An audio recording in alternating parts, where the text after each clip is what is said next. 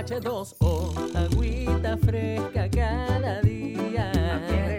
Mi H2O, agüita para calmar mi sed. Mi H2O.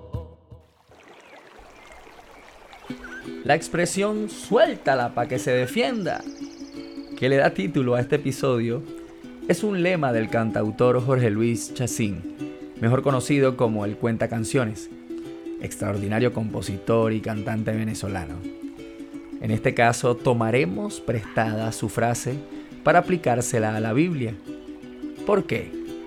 Bueno, porque si realmente queremos conocer a alguien, una de las cosas más importantes que podemos hacer es escuchar lo que esa persona tiene que decir de sí misma. Y eso es exactamente lo que haremos hoy. No defenderemos a la Biblia, sino dejaremos que ella se defienda sola, para enterarnos qué tiene que decir ella de sí misma. Así que bienvenidos al quinto y último episodio de esta temporada titulado Suéltala para que se defienda. Mi H2O, agüita para calmar mi sed. Mi H2O. Y comenzamos comentando lo que dice Segunda de Timoteo, capítulo 3, versículos 16 y 17.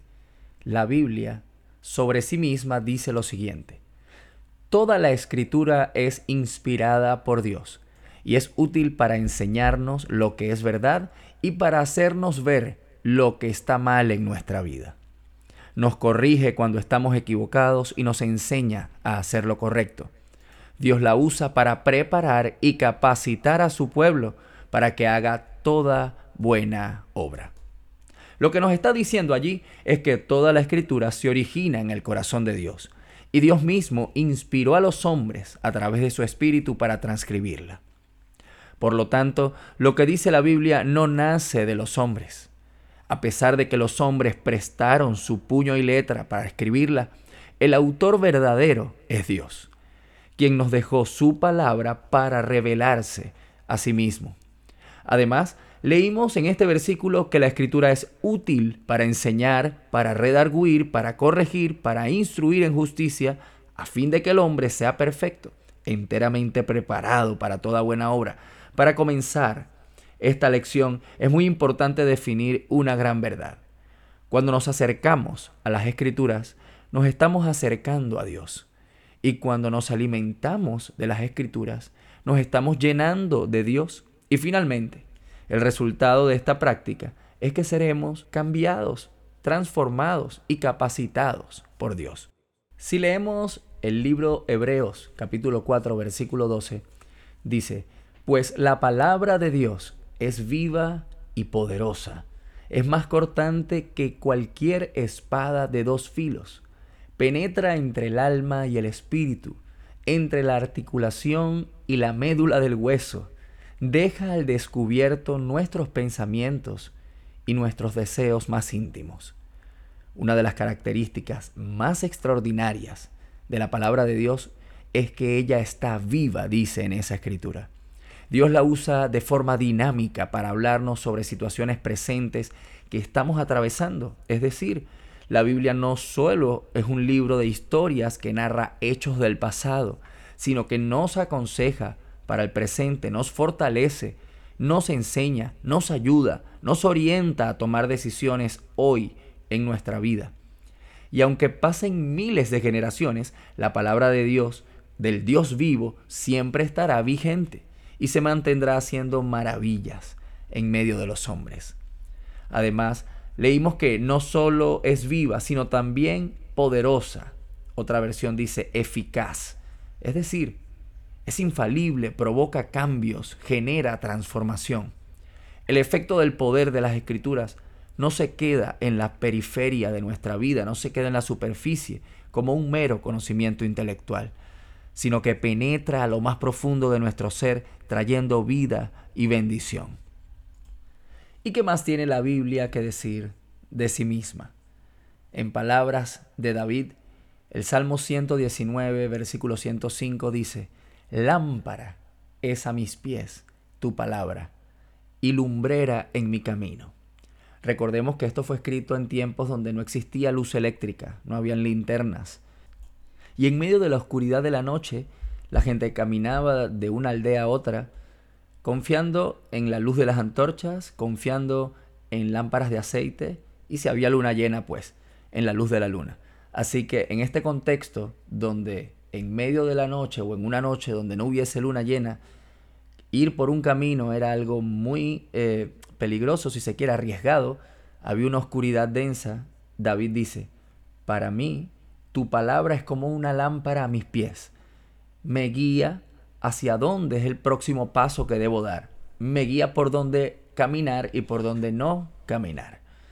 Y así es, la Biblia toma al hombre confundido, condenado, entristecido, y le presenta el único camino verdadero de esperanza y de consuelo. Quiero mencionar también dos características importantísimas acerca de la palabra de Dios. La primera es la seguridad. Dios habla mediante el profeta Isaías diciendo, La lluvia y la nieve descienden de los cielos y quedan en el suelo para regar la tierra, hacen crecer el grano, producen semillas para el agricultor y pan para el hambriento. Lo mismo sucede con mi palabra. La envío y siempre produce fruto. Logrará todo lo que yo quiero y prosperará en todos los lugares donde yo la envíe. Eso está en Isaías 55, versículos 10 y 11. Dios nos dice siempre, esta palabra es muy importante. No nos está diciendo quizás eso suceda. No nos está diciendo a lo mejor va a haber un buen resultado al recibir la palabra de Dios. No, no.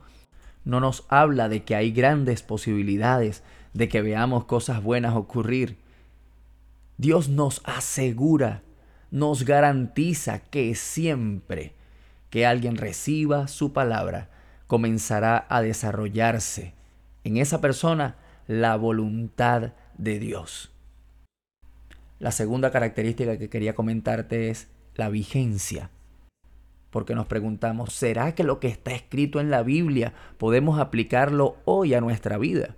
¿O es un libro antiguo que debemos tener como una reliquia para consultar eventos históricos interesantes ocurridos en el pasado? Bueno, respecto a esto Jesús mismo dijo, el cielo y la tierra pasarán, pero mis palabras no pasarán. Y el profeta Isaías proclamó, la hierba se seca y la flor se marchita, pero la palabra de Dios permanece para siempre. Por tanto, no hay dudas de que el texto bíblico está vigente y es aplicable a nuestra vida hoy. La palabra de Dios no se vence, no caduca, ella es eterna y podemos confiar plenamente en ella. Advertencias finales y con esto concluyo hay dos detalles interesantes. Al final del Sermón del Monte, el Sermón de la Montaña, muy famoso, Jesús dice, la persona sensata es aquella que escucha la palabra de Dios y la pone en práctica. Y añade, esta persona la comparo con un hombre que edifica su casa sobre la roca, es decir, que construye una casa sobre la roca cuando vengan los vientos, las tormentas y el río golpee esa casa, esa casa se mantendrá en pie. Pero la persona necia es aquella que escucha la palabra de Dios y no la pone en práctica. La escucha y se olvida de ella.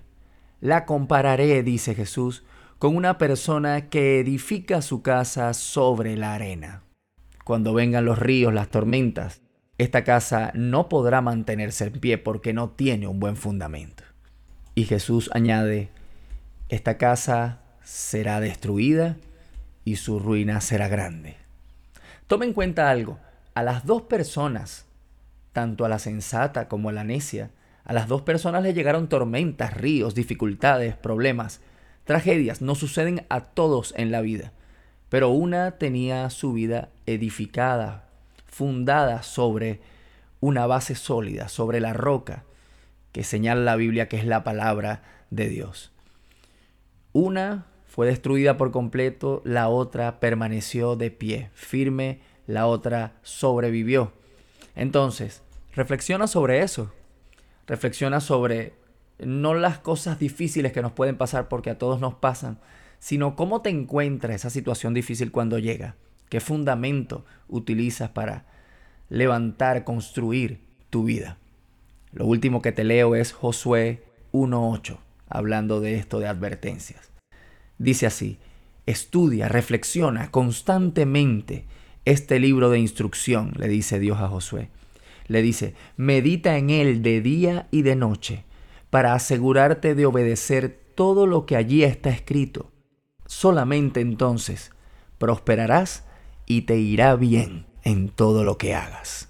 H2O, agüita